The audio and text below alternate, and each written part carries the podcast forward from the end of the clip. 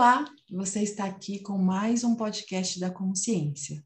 Meu nome é André Emboaba, eu sou consteladora familiar e terapeuta integrativa. E estou aqui em mais um episódio com a minha companheira de podcast, Heloísa Brião. Elu, com você. Olá, sou a Elu, sou astróloga e terapeuta holística e hoje nós trouxemos a Mai do Camarim Cósmico para conversar com a gente. A Mai, diante do espelho, se sente natureza, prefere não vestir idade, gênero e rótulos permanentes. Na dança da imponência, a melhor escolha para Mai é fluir no agora e ser transparente para vestir-se do que se apresenta quando é atravessada pelo sentir que a vida traz. A Mai hoje, ela é artesã capilar e terapeuta multidimensional e se considera criadora de borboletas. Bem-vinda, Mai. Bem-vinda. Ah, gratidão. Gratidão. Gente, antes de começar, eu vou contar um pouquinho, né? Eu conheci a Mai no Cacau Flow. Ela faz parte lá com o Camarim Cósmico, que é um que é um é, um ritual, digamos assim, que acontece uma hora antes do Cacau Flow iniciar. Então, tanto que quando a gente é convidado ali, quando a gente compra o convite, a gente tem essa informação. Se você quiser participar do camarim cósmico, você chega uma hora antes. E eu, lógico, eu fui, né? Porque eu gosto de experimentar tudo que aparece. e aí, gente, eu me deparei com essa mulher maravilhosa no seu camarim cósmico. E a gente fica imaginando o que é esse camarim cósmico, mas a Mem vai contar tudo pra gente aqui. E foi uma experiência fortíssima para mim. Foi incrível. E aí eu falei, eu vou trazer a Mai para falar no nosso podcast e ela gentilmente aceitou. Então, muita gratidão por você estar aqui, querida. E Agradeço. conte tudo para gente. Eu quero que você conte tudo. Como você chegou né, nesse autoconhecimento? O que, que você tem para trazer para inspirar as pessoas, né? Pessoas como você, pessoas que estão aí às vezes perdidas nesse planeta, para trazer um pouquinho mais de consciência para esse universo. Traz para gente, vai, tudo que você quiser. Ah, gratidão profunda pela oportunidade, honrada por esta vida tão bela e surpreendente. Né? Eu gostaria de desconstruir algumas coisas que já foram ditas. Né? Para quem está me escutando pela primeira vez, elas falaram ela, mas isso é uma das infinitas possibilidades, tá? É, elas se expressaram diante de mim de acordo com o que veio no momento e isso é maravilhoso. Né? Então, se de repente você está aqui ouvindo a minha voz e acha melhor falar ele ou falar ele, Lu, ou que vier, seja muito bem-vindo ao meu mundo, mundo de Mai. É, você pode se expressar da forma que sentir, desde que venha com bondade e com respeito. Porque se desrespeitar, a Mai, que é infinitas possibilidades, vira também uma serpente muito serpente. então, é um dos meus princípios, o respeito, né? Não estou aqui para é, pregar uma verdade absoluta. O que eu vou falar é a partir do que eu vivi, do que a vida me presenteou de experiências. Então, não é uma verdade absoluta, é somente um ponto de vista. Então, se nutrir aí a sua vida muito bem, se aí não fizer sentido, por favor, siga seu coração, honre aí aquilo que você está sentindo desse lado. Bom, por onde começa? Alguma sugestão, assim, falar do camarim, falar um pouco da minha história? Eu acho que começa pela sua história e depois a gente tá chega bom. no camarim e a gente convida as pessoas para conhecerem o camarim Cosmo, tá bom? Perfeito. Uhum. É, eu recebi de presente o nome de Mike é, quando estava no ventre da minha mãe. A minha mãe se chama Maria, meu pai se chama Davi. Eu atualmente moro e nasci em São Paulo. É, a minha família, a minha ancestralidade, ela me presenteou com os primeiros episódios da minha vida sendo é, católico, né? Vou falar para parte da espiritualidade, né? E tive uma característica muito predominante que é a obediência. Né? Então, eu. Isso é algo que eu não sei explicar, mas eu tenho uma lembrança de um filho muito obediente. É, acredito que estava muito enraizado essa questão é, do objetivo final que me foi apresentado, que é a chegada ao paraíso, ao céu. E isso me deixou um tanto quanto curioso, né? Um desejo de chegar nesse tal paraíso, nesse céu, onde não existe mais medo, onde não existe mais fome, aonde a minha criança visualizou um circo de Soleil, né? um paraíso cheio de brincadeiras, colorido, enfim, é, onde eu poderia ter asas para voar.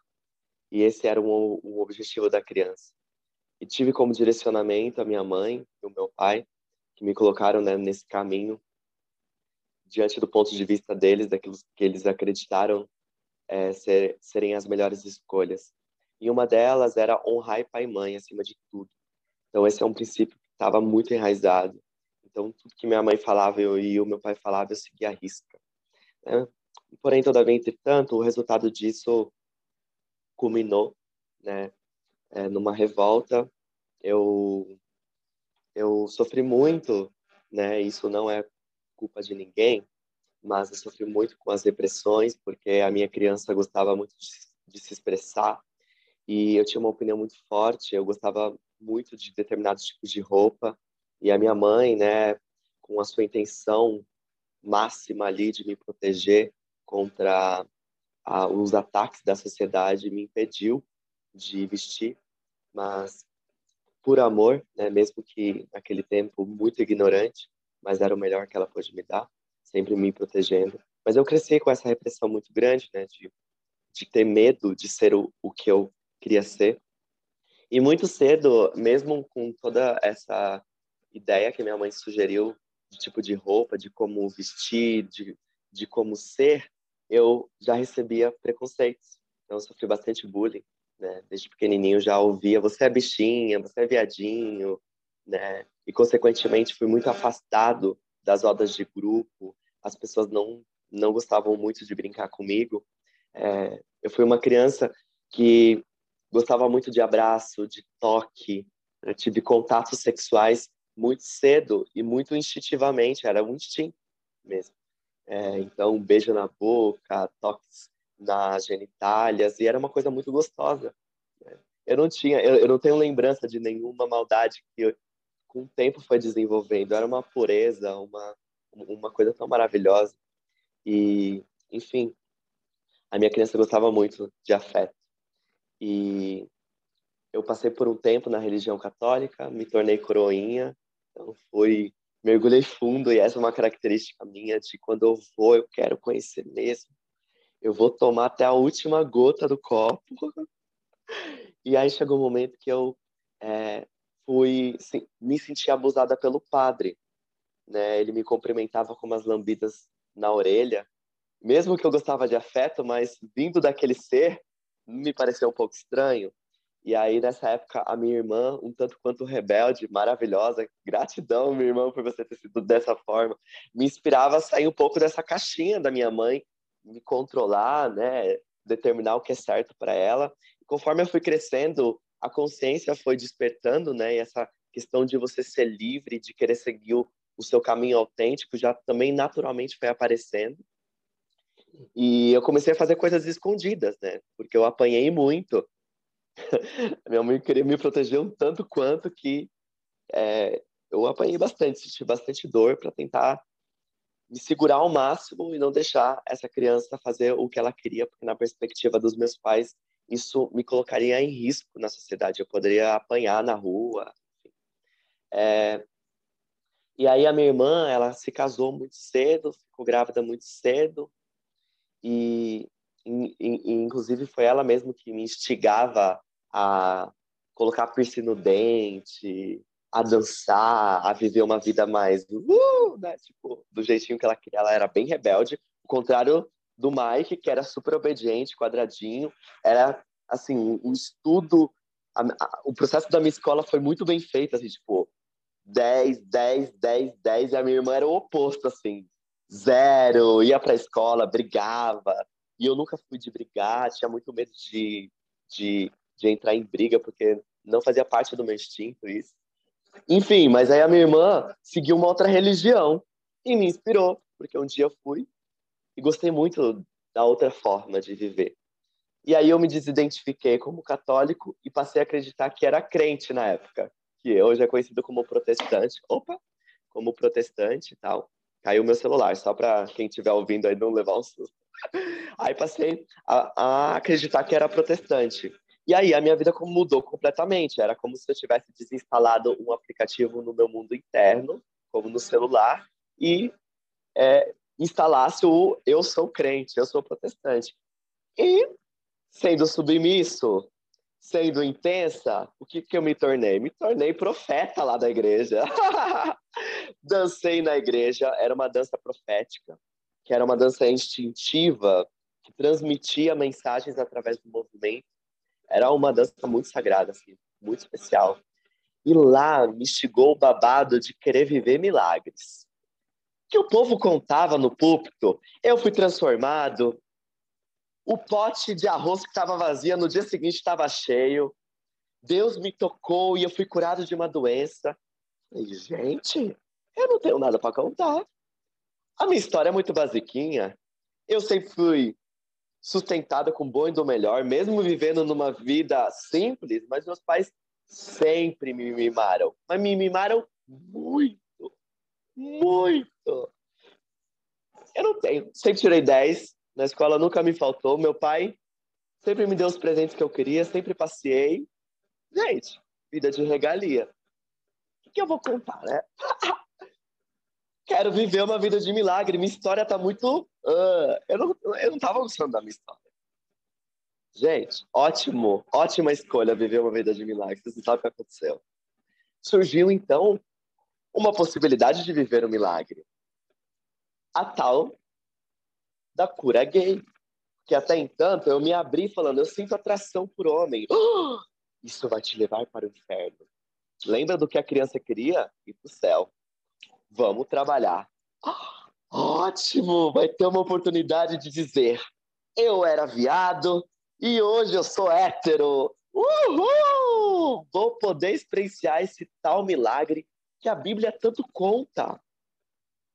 Eu acho maravilhoso poder andar sobre as águas incrível, mas eu nem sei o que é isso na prática. Muito interessante ser cego para poder ver. Cara, quero saber se esse Deus existe mesmo. Porque eu só sabia nas histórias. Eu acreditava, mas sem questionar, sabe? Acreditava porque minha mãe falava, eu era tão submisso que não tinha o que questionar. E ai de mim se questionasse, era a vara na certa. então eu não tive a oportunidade de questionar. E aí na igreja na igreja evangélica, com tantos testemunhos, eu comecei a me questionar. E sem a presença da minha mãe, porque minha mãe ficou na religião católica dela. Então foi o meu primeiro passo assim fora da caixinha. Eu pude me questionar. E aí eu falei, nossa, eu vou amar viver essa experiência de cura, de milagre. Porque internamente, ah, eu quis ser padre também, foi o ápice. Eu ia ser padre. Enfim, eu queria contar isso porque é muito importante esse desejo de ser padre, vocês vão entender mais para frente, resumidamente aí o que eu vou contar. E aí, também na igreja evangélica, eu queria ser pastor. Enfim, sempre chegava nesse ápice aí, dentro dessa história. É... E aí eu aceitei, passei por um processo, resumidamente, de dois anos. Gente do céu, foi babado. Caracas, eu acreditei numa doença, num pecado muito triste. Porque eu me questionava, que Deus amoroso é esse que me fez com o pecado? Que amor incondicional, enganoso é esse que me coloca no mundo? Mas aí, eles contavam um, um, um, umas histórias tão bem contadas, tão ignorante, que eu acabava voltando para o ponto de tipo, não, eu vim com um pecado, mas é porque é, eu lá no Jardim do Éden pequei. É culpa minha. Porque lá no Éden houve o pecado. Então eu que me vire. Porque Deus, Deus foi ótimo. Deus deu um bom e do melhor. Aí a serpente ofereceu um negócio, eu desobedeci. Por desobediência eu tô aqui. Então eu que lide com isso. Oh! E aí foi, ó, maratona, gente. Era jejum de não sei quantos dias. Era dar dinheiro para a igreja, sempre que eu nem tinha. Tipo, ganhava super pouco, já dava dinheiro, voto de fé tortura psicológica, era um tal de colocar a mão na cabeça e vinha umas coisas ah, que eu não sabia se era realmente eu, se era... Enfim, uma tortura. E sendo assistido por uma plateia, porque era assim, oh, temos a oportunidade de assistir um milagre. E estava todo mundo desesperado para conhecer esse tal de Deus.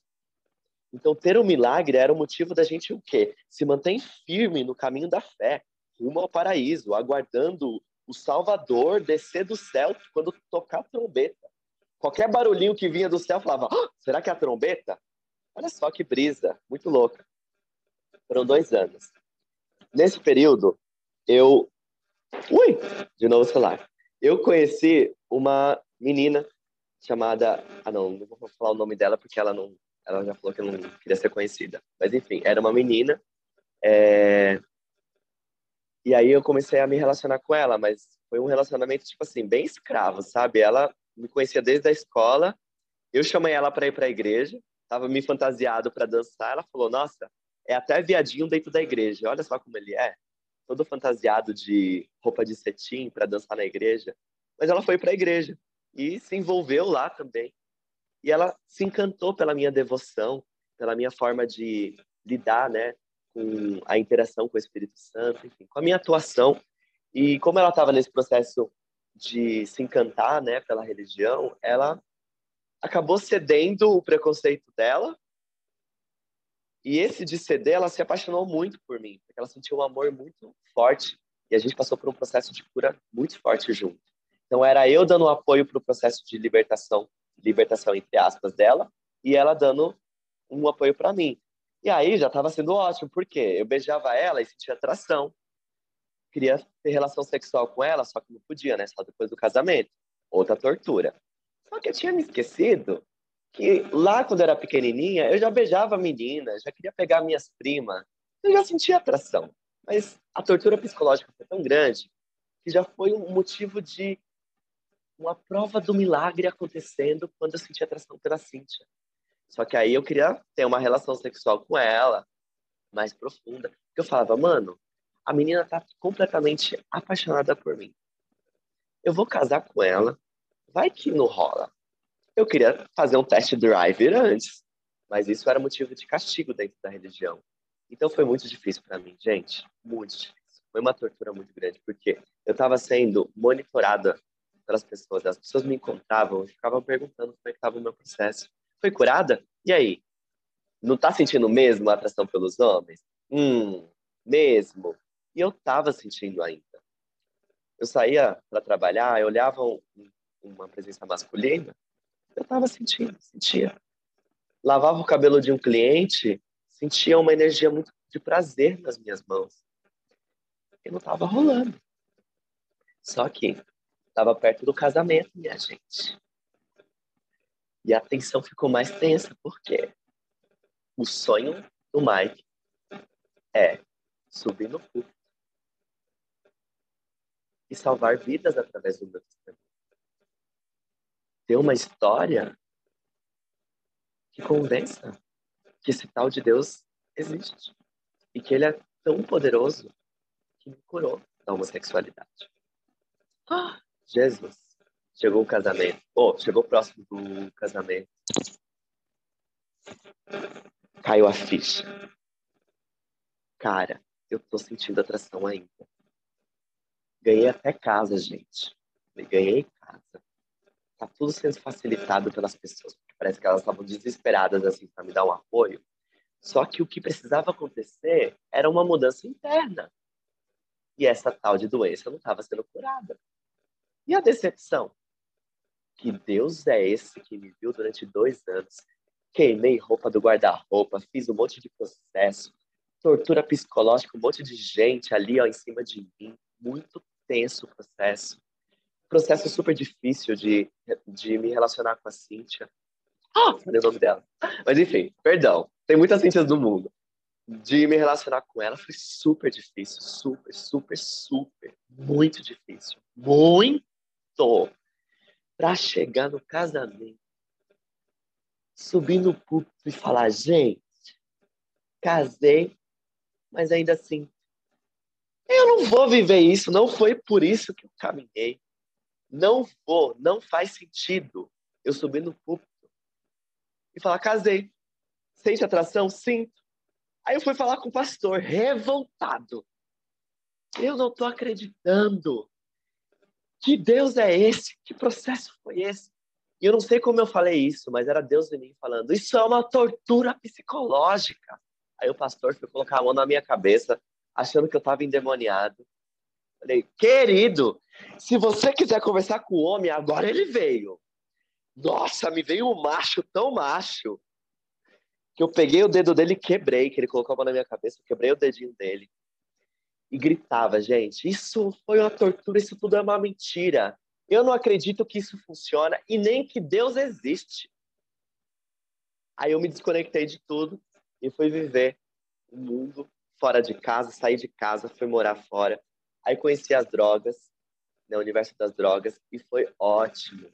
Foi um momento de solidão, dessas, de desconexão, para um reencontro com a força criativa. Gente, foi tão especial, foi bem difícil também, mas foi tão especial que eu, eu honro muito, assim, não incentivo é, utilizarem né, essas drogas sintéticas de jeito ou maneira, mas eu preciso dizer uma verdade, eu honro muito as aberturas que eu tive com essas substâncias. Porque eu comecei a me conhecer de um jeito impressionante. Tive umas viagens assim psicodélicas muito impressionantes, que ali começou o despertar. Falei, nossa, tem uma coisa a mais. Oh! E aí essa força começava a me trazer uns insights porque eu tinha vivido e toda a cena que eu estava vivendo depois que eu saí da igreja, que eu me desliguei to totalmente, fiquei incrédulo. Graças a Deus, porque essa sensação foi de tipo, eu não acredito nisso. Aí não tinha mais nada. Só que chegou um momento da minha vida que eu comecei a acreditar. Agora, agora sim eu sou gay. Pronto. E não tem pecado nenhum em ser gay, não tem problema. Aí eu me tornava gay. Baixava o download, ser gay. Aí eu falei, não, mas eu vou ser um gay masculino.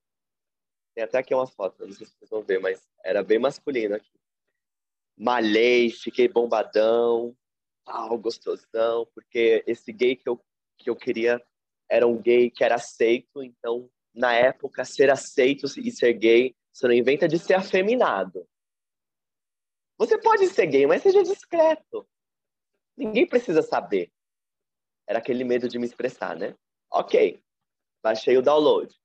E aí, com o tempo, minha gente, o download ia acontecendo, as ideias do que eu acreditava era igual a quem se considerava ser gay masculino como eu. O grupinho ia chegando, aquela egrégora se formando, e ali eu tive a oportunidade de ver, a partir do outro, aquilo que eu estava sendo. E eu não gostei. Falei, hum, o povo acreditando nisso, o mesmo estilo de música, tava querendo me vestir com o mesmo estilo de roupa. Eu não tô curtindo isso.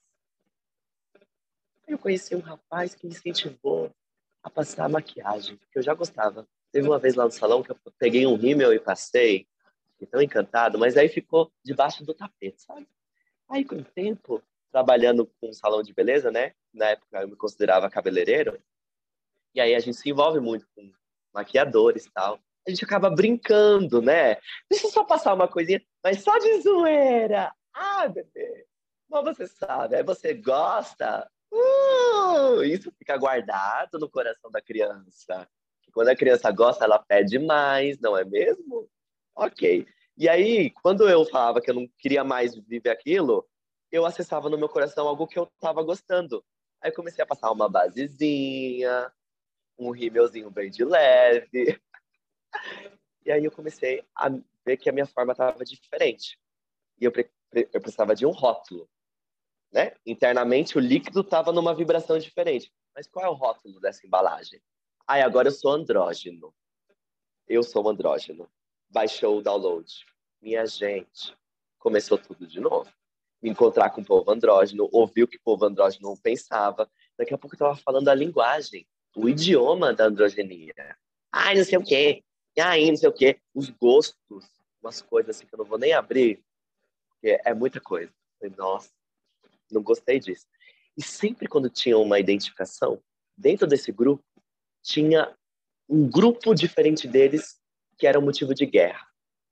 Um exemplo, o povo andrógeno sofria preconceito com o povo Barbie, que era os, ma os malhadinhos, os gay Barbie, assim, tipo Ken. Sabe o Ken da Barbie? Então, é, esse era um grupo que eu participei inicialmente. Então, esse grupo, quando se via na balada, não se batia. Então tinha guerra. Estranho isso, né? Não gostei. Aí o cabelo começou a crescer. Aí o povo fica falando, ah, você tá parecendo trans agora. Não tá mais andrógeno. Aí eu falei, ah, é verdade. Não, eu acho que eu... Tá bom, eu vou assumir. Mas eu vou ser uma trans sem peito. Eu não quero pôr peito. Aceitei o, o aplicativo de ser trans. Minha gente, aí foi babado. Hum! Nossa, foi tipo o ápice da crise existencial. Porque eu comecei a sentir coisas terríveis do meu ponto de vista. Eu não estava me sentindo mais merecedora de um amor. Eu estava sentindo o desejo de fazer programa, porque eu estava me sentindo um objeto, um fetiche, uma boneca que realiza fetiche, especialista em sexo oral e aquela que era mal vista pelas mulheres, porque é a especialista em prazer, com aqueles maridos insatisfeitos de um relacionamento que a mulher não faz direito, a trans é que satisfaz. Oh, que sensação horrível, minha gente do céu. E aparecia esse público, acredita? Os, os homens tudo casados me procurando. E quando eu perguntava, mas por que você gostaria? Ai, porque minha mulher não faz direito. Olha que situação. E aparecia, minha gente do céu, apareceu tanto. E naquele momento eu estava até realizada, porque tinha uma sensação de vingança. Ah, eu não fui mal vista? Né? Eu não fui rejeitada? E esse papel era como se fosse uma honra. Até eu viver durante um tempo e perceber que só estava me machucando, me prejudicando. Estava colocando a minha saúde em risco. Aí comecei a sentir vontade de fazer programa, porque eu falei assim, poxa, estou fazendo de graça e eu não sou satisfeita, eu não recebo carinho.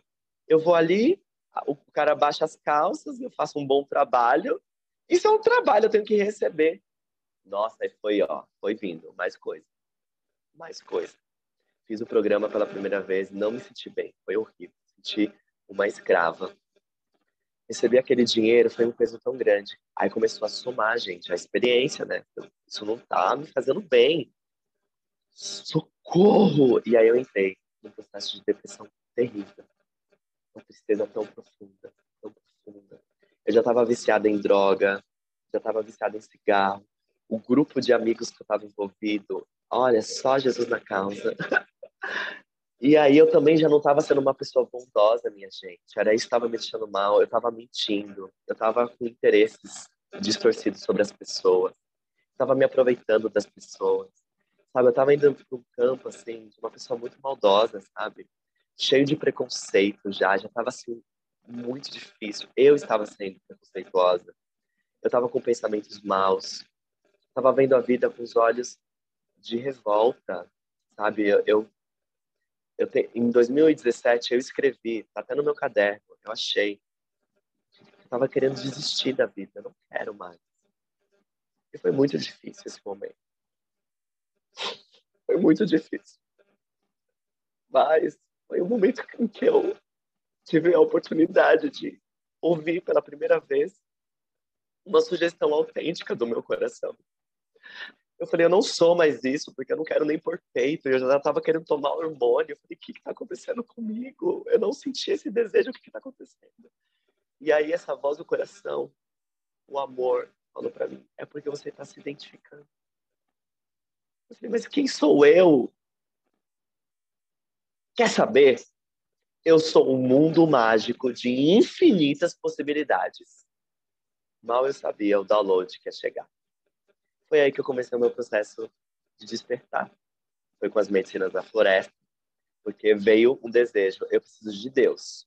Depois que eu, que eu baixei esse aplicativo, eu sou um mundo mágico de infinitas possibilidades, eu senti eu preciso de Deus. Só que aí eu falava, não, religião católica não rolou religião evangélica também não. E aí uma amiga, naquela época, falou, mana, tem as medicinas da floresta, eu nunca tomei, mas tem um chá lá. Eles falaram que é uma terapia maravilhosa. E mesmo com medo eu fui.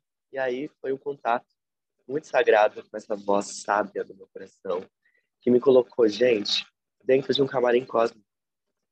A primeira pergunta foi: eu quero saber quem sou eu. Aí a força criativa me perguntou sobre o, o efeito né, da medicina sagrada, que é uma medicina natural, um chá da natureza, que abre a consciência. E eu não sei o que acontece, que você escuta uma voz, mas sem sair do corpo, assim. Eu achei que eu ia tomar o chá e ia desmaiar, e só ia acordar no outro dia, sei lá. Fantasia é uma coisa muito, muito oposta do que eu vivi. Mas foi uma experiência muito natural. Aí eu comecei a sentir assim uma coisa boa, sabe? Eu perguntei, quem, como é que eu vou escutar Deus? Aí falava assim, vinha assim, sabe no pensamento, sabe quando vem um pensamento? Vem um pensamento diferenciado. Ah, eu tô dentro de você, então eu falo através de você. A voz que você acha que é sua também pode ser minha. Só que vi umas respostas muito interessantes. Aí eu perguntei, quem sou eu? Aí a voz falou assim, quem você acha que é? Ai, já achei tanta coisa. Já achei que eu era gay, já achei que eu era andrógeno, já achei que eu era trans. Mas não faz sentido. Aí a força falou assim, você está se enforcando na própria corda que criou.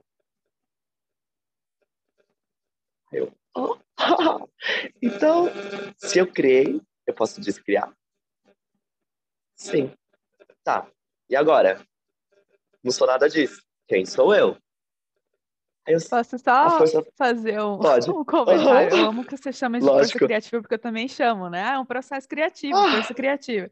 Mas é que essa voz, as pessoas às vezes acham que é uma voz assim. Falo, gente, se hum. não for gentil, desconfia, porque é uma voz muito neutro, né? Muito. Que vem, é assim, você está se enforcando. e, e, é isso, ah. né? É nesse tom mesmo, é bem só para reforçar isso, que às vezes eu falo que, gente, é uma voz muito tranquila, assim, né? não é uma voz Sim. punitiva. Super. E aí ela me colocou para sentar numa mesa tinha uma folha em branco. Gente, ela falou comigo desenhando. Eu fiquei desenhando intuitivamente o desenho. Aí falava assim, ó, você é minha imagem e semelhança. Então, eu vou me apresentar. Consequentemente, é você. Enquanto isso, eu estava desenhando. Eu sou o amor. Só E você é? Exatamente. Ah, e o desenho foi essa tatuagem. Vou mostrar. Eu vou só descrever. Tem a imagem da minha forma na época, de cabelo loiro, longo. Aí aqui está escrito o nome de Deus, que é a representação dessa voz criativa, na, lá na base. E aí o balãozinho é a forma dele, que saiu de dentro do nome para uma forma de coração e entrou aonde? No meu rosto e dissolveu todas as identidades, todos os rótulos. Então já não era mais aquela forma, era só o amor em mim.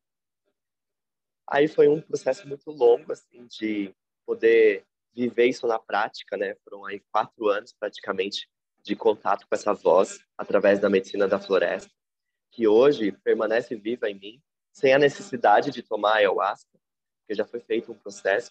E aí nesse processo, né, um pouco mais consciente, da ideia de que todas essas identidades só são formas de pensamentos. Elas só existem enquanto você sustenta ela. E que é possível liberar. Então foi feito um descarrego, né? Para mim, o processo com as medicinas da floresta foi um desprogramar, descarregar, desnudar, para enfim transparecer a realidade. É como tirar camadas de uma cebola e a minha essência está lá no centro. Ela é intocável. Assim como o céu, podem passar várias nuvens. Quando a gente olha daqui, parece que o céu está nublado, parece que o céu está ensolarado, parece que está em tempestade, mas o céu permanece intocado. Pode vir a tempestade que for. Posso ser gay, posso vir o sol que for, posso ser trans, mas o meu ser não foi tocado, como o oceano pode se vestir de uma onda com o nome gay, mas ele nunca mudou. E esse foi o lugar que eu fui de encontro, a transparência. E só veio assim: eu sou a pura bondade, a pureza, uma criança que está brincando com uma força criativa conectada a mim, que é especialista em realizar. Eu não. eu estou sendo abençoada pela oportunidade de escolher o que eu quiser viver. Essa força criativa me fez como uma criança sonhadora, livre para sonhar, e ela realiza, sem julgar, sem crucificar. E ela me ensinou que o paraíso que eu tanto sonhei também era só um pensamento. Não é um lugar tão tão distante, porque o céu nem paraíso é. O céu nem inferno é. O céu não é nada. Nenhuma ação é Deus. Deus é a força da ação. É a força, simplesmente é. Qualquer coisa além do eu sou não é Deus. É só uma brincadeira. É só uma brincadeira. E aí, gente, veio a ideia. Tal do camarim cósmico que surgiu como um atendimento mágico terapêutico dentro do salão de beleza. E aí eu percebi que as pessoas estavam querendo, na verdade, era mudar o personagem. Essa ideia de cortar cabelo era uma, era uma libertação da zinhaca de distorção que ela queria. Só que não funcionava por quê? Porque a intenção não estava clara. Não havia consciência desse processo. Entende? E aí o camarim cósmico nada mais é do que um processo iniciático de uma modulação do seu ser, da sua frequência, a partir daquilo que você sentir, ativar, desativar, e você entra numa nova, no novo patamar de frequência, consciente do que é. Então, um exemplo, a experiência que a Andrea foi era uma ativação da frequência do arco-íris. A frequência do arco-íris é novas possibilidades que ainda ela não considerou viver sobre ela, sobre a vida. Então é como se ela recebesse um restart, uma atualização no software.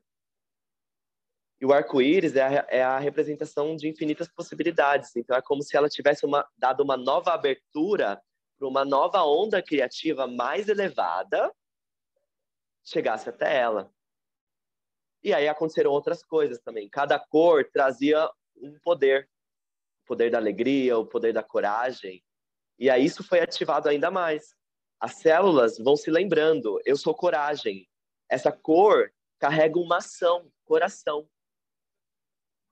E quando toca na pele, é uma frequência que toca no campo, no templo da Andrea, e leva para as células. E as células são completamente obedientes. Por quê? Porque é Deus.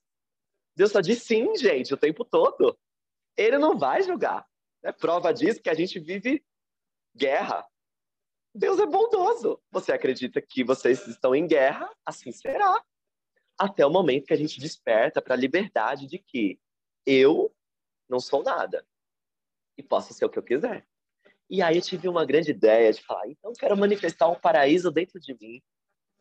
Menina, que ótimo isso!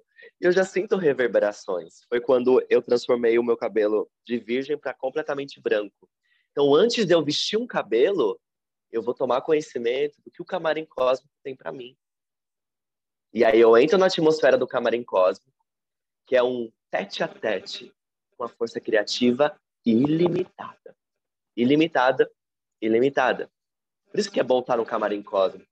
Porque, de repente, você vai receber uma intenção muito mais elevada do que a sua mente te, te sugeriu. A André poderia simplesmente só ativar o vermelho.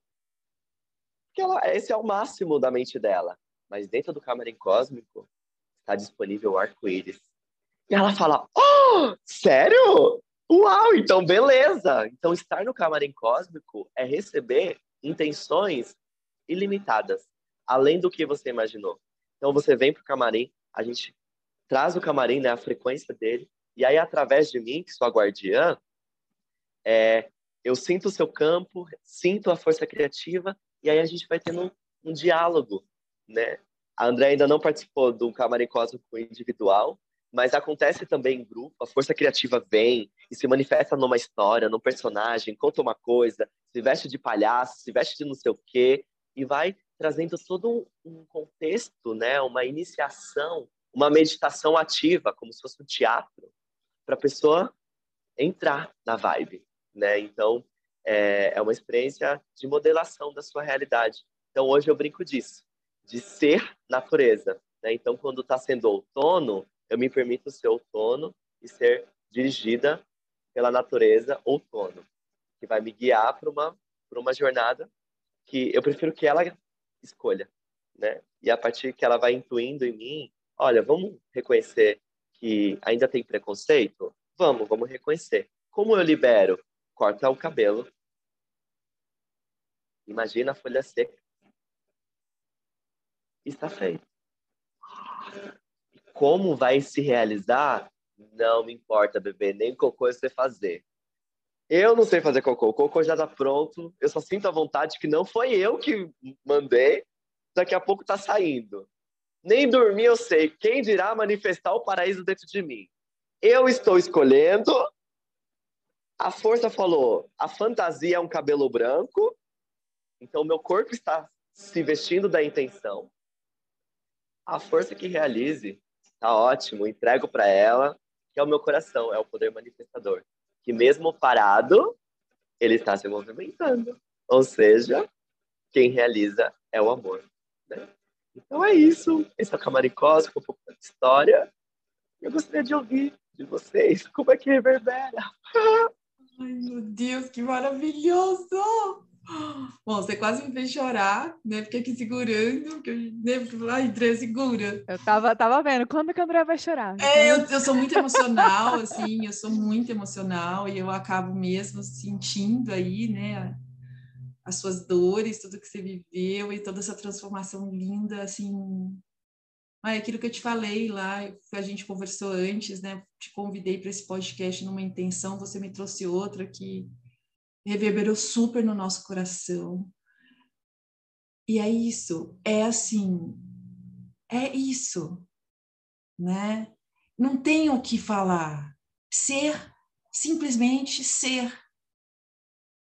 ser o melhor ser humano que você consegue ser, eu, Elu, que é o que a gente tenta passar nesse podcast, a intenção sempre foi essa, de mostrar ferramentas, né? Eu tomo ayahuasca há 10 anos, eu não tomo constantemente, eu tomo a cada quatro meses, mais ou menos, três, quatro vezes por ano, que realmente me traz aí tudo isso que você falou, né? Acho que a, a planta é, a mamacita, né, a gente chama ela de mamacita, nos traz aí muita conexão com a gente mesmo, da gente se autoconhecer, se compreender e ter essa conexão com esse algo maior, não importa o nome que você queira dar, né, com o grande espírito, com o universo, com Deus, é uma conexão realmente que eu não tenho palavras para descrever, e eu falo, é só ir lá e passar, e as pessoas morrem de medo mesmo, e eu falo, vai, porque não vai se arrepender, né, mas é outro assunto isso.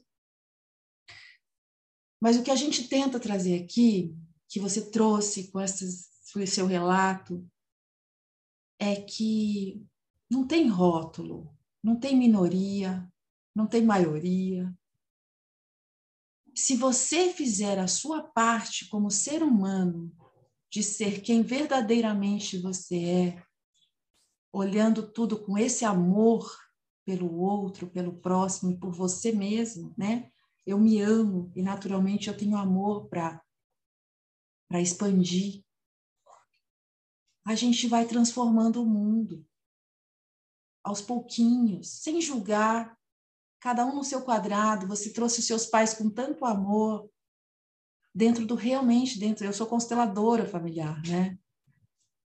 é dentro do que eles sabiam, querendo sim proteger o filho, né, de tantas coisas. E a gente sabe que é real isso, de tanto preconceito, né, de, de tanta maldade que a gente realmente existe. Mas quando a gente se reconhece, a gente se coloca nesse nosso lugar que é único, que é nosso, desse grande todo, a gente, eu falo às vezes assim, eu posso até estar falando uma grande besteira agora, mas eu sinto que quando a gente está nesse nosso lugar de expansão, de amor, a gente não atrai pessoas, a gente atrai o amor.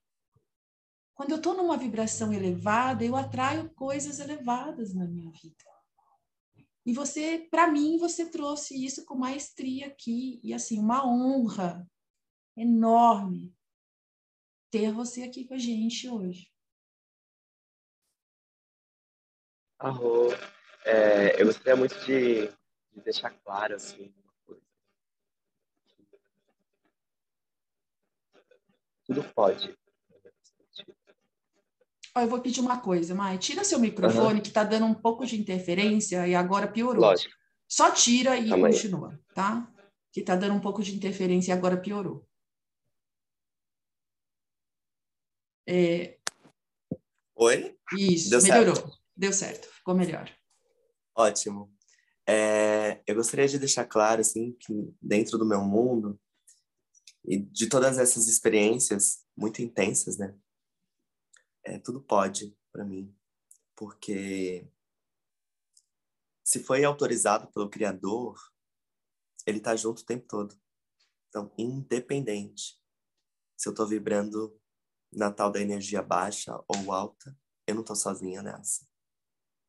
Né? Isso ele me fez livre e ignorante também, porque eu passei por uma fase sou. Eu sei dizer mais que eu não sei do que eu sei. Então, eu não carrego nas minhas costas essa tal ideia de que é negativo errar, é negativo qualquer coisa. Uhum. Porque eu não estou sozinha. O Criador me fez assim. A minha mente, ela não é inteligente é o suficiente para saber de tudo. E quem foi que me fez assim? Né? O Criador. Então, hoje, a minha relação com Ele é o seguinte: me ajuda? Me ajuda porque a gente não pode ter um relacionamento sério. Eu escolho ter um relacionamento alegre. Alegre. E ele vai se apresentando de uma nova forma, né? Porque antigamente parecia muito com a minha mãe, com meu pai, com toda a religião. E um ponto muito importante da minha vida, muito mais do que escolher quem eu sou, é me despedir desse Deus preconceituoso, desse Deus que criou o céu e o inferno, que também é só uma forma e pensamento. O ápice para mim foi descobrir que Deus também não é real, como esse Deus que eu imaginei. Esse Deus que está, o diretor do sonho também é uma ilusão. Também é uma onda maior guiando as ondinhas menores que estão brincando de evoluir. E que essa tal de evolução também é só uma brincadeira. Né? Então, para mim foi muito especial assim poder através do conhecimento de Vedanta, eu sou muito grata. Professor Jonas Mazetti, mestre que me guia. Talvez ele não goste que chame de mestre, mas eu também considero ele como um amigo, como um irmão e reconheço a humanidade dele, né? Reconheço ele como uma criança que também não sabe está no papel aí de transmitir esse conhecimento tão sagrado, eu fui de encontro a essa ilusão de Deus. Esse Deus que está no céu. Não tem ninguém no céu, meu querido. De verdade, está dentro. Eu estou no sonho desse sonhador que foi criado pela força que simplesmente é eterna. A força que é eterna é o oceano. E os personagens são ondas. Né? Então, essa força eterna, ela é livre. Ela não tem nenhuma ação. Ela simplesmente é nenhum nome. Então, se eu falar, ai, Deus com o nome Ishora, Ishora é ilusão. Que é sustentado pelo Deus de todos os deuses que não tem nenhum nome, não tem nenhuma forma. É como se eu falasse assim, esse Deus é a substância, o barro né? Que pode ser é, pote de barro, colher de barro, casa de barro, mas o barro em si a gente não dá para conhecer. Então, nenhuma experiência vai me levar a conhecer Deus. Porque é substância. A água, ela é fluida, né? Ela pode ser copo, ela pode ser garrafa, ela pode ser balde, mas conhecer a substância da água, da água não dá. Se você falou, a água é H2O, lá dentro tem outra, que tem outra, que tem outra.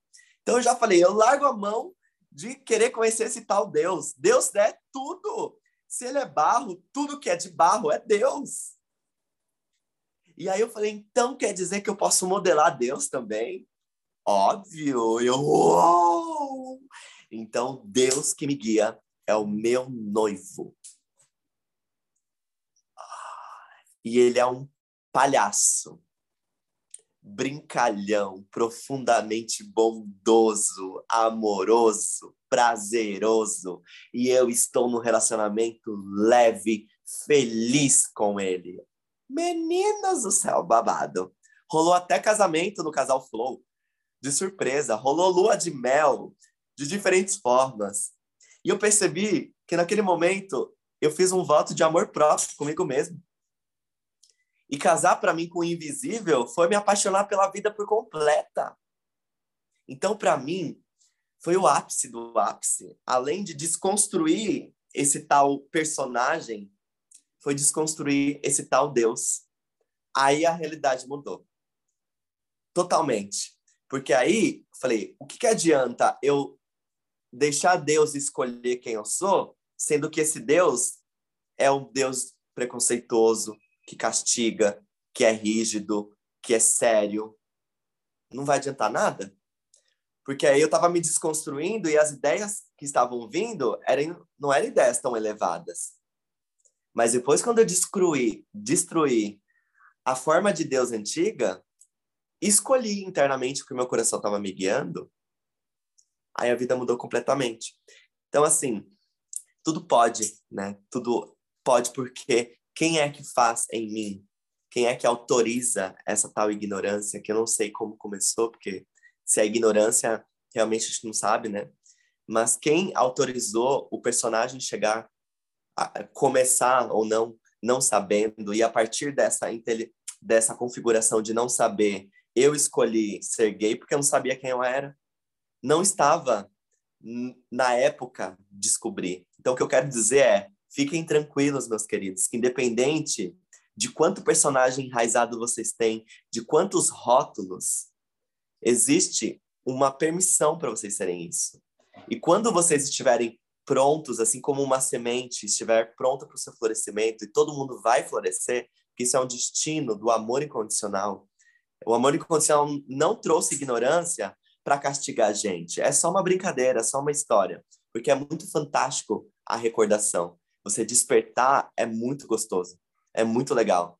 Então, acho que esse Deus me contou assim: eu te fiz ignorante, eu te fiz esquecer, porque é um êxtase se lembrar da sua natureza. E não para por aqui, porque eu estou soltando aos poucos. Eu sou um Deus de surpresa, não dou spoiler mas eu sou muito amoroso. Prova disso, eu te coloquei no seu inferno, nas ilusões mais profundas do seu ser, ao ponto de você achar que era gay. E hoje eu levei. Eu sou o vento que trouxe, eu sou o vento que levo. Então, Mai, como tudo isso foi possível?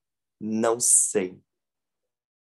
Mas eu sei que quem faz é o mesmo que germina a semente da natureza, é o mesmo que traz o sol. E se eu perguntar para vocês agora, meus queridos, como é que o sol chega? Eu não vou saber responder. Se vocês souberem, vocês podem me escrever no meu Instagram. Como é que o sol chega? Vocês precisam se preocupar se vai amanhecer ou vai anoitecer? Então eu digo para vocês, essa tal liberdade é o nosso destino, meus amores. Essa tal felicidade já está dentro e o florescimento já está acontecendo.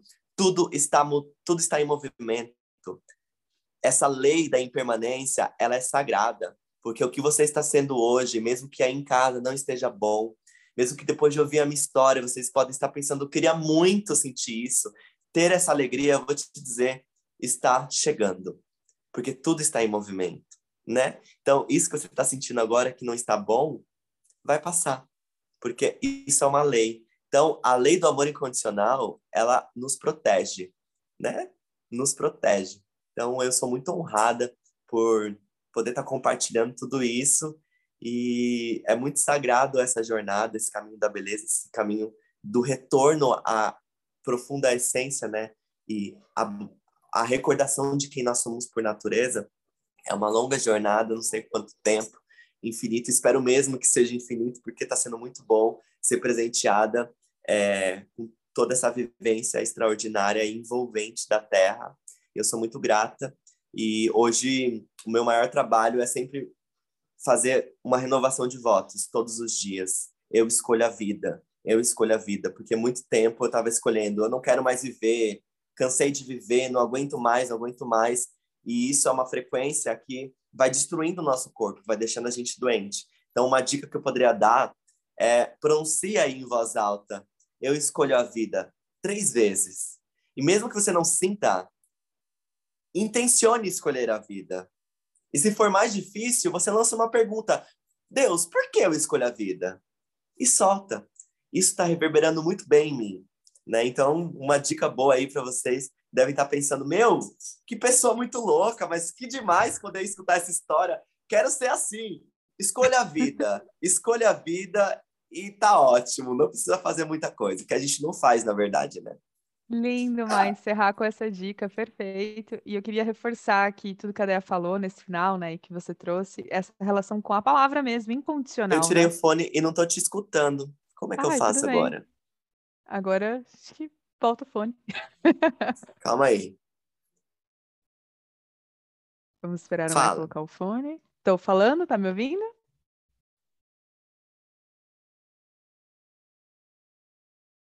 Acho que ela não está ouvindo. Um minuto para os comerciais. Roda a vinheta. Falem aí, gente. Convites, é, então, vai. Falem é aí, só... convites. Convites para evento que vocês têm enquanto eu, eu, eu resolvo isso. Comerciais em 3, 2, 1.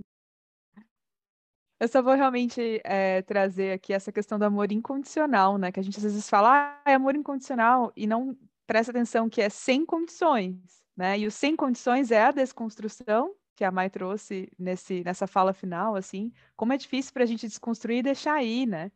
Construções antigas da sociedade, que a gente está vivendo mesmo no dia a dia, é, é difícil, não é fácil.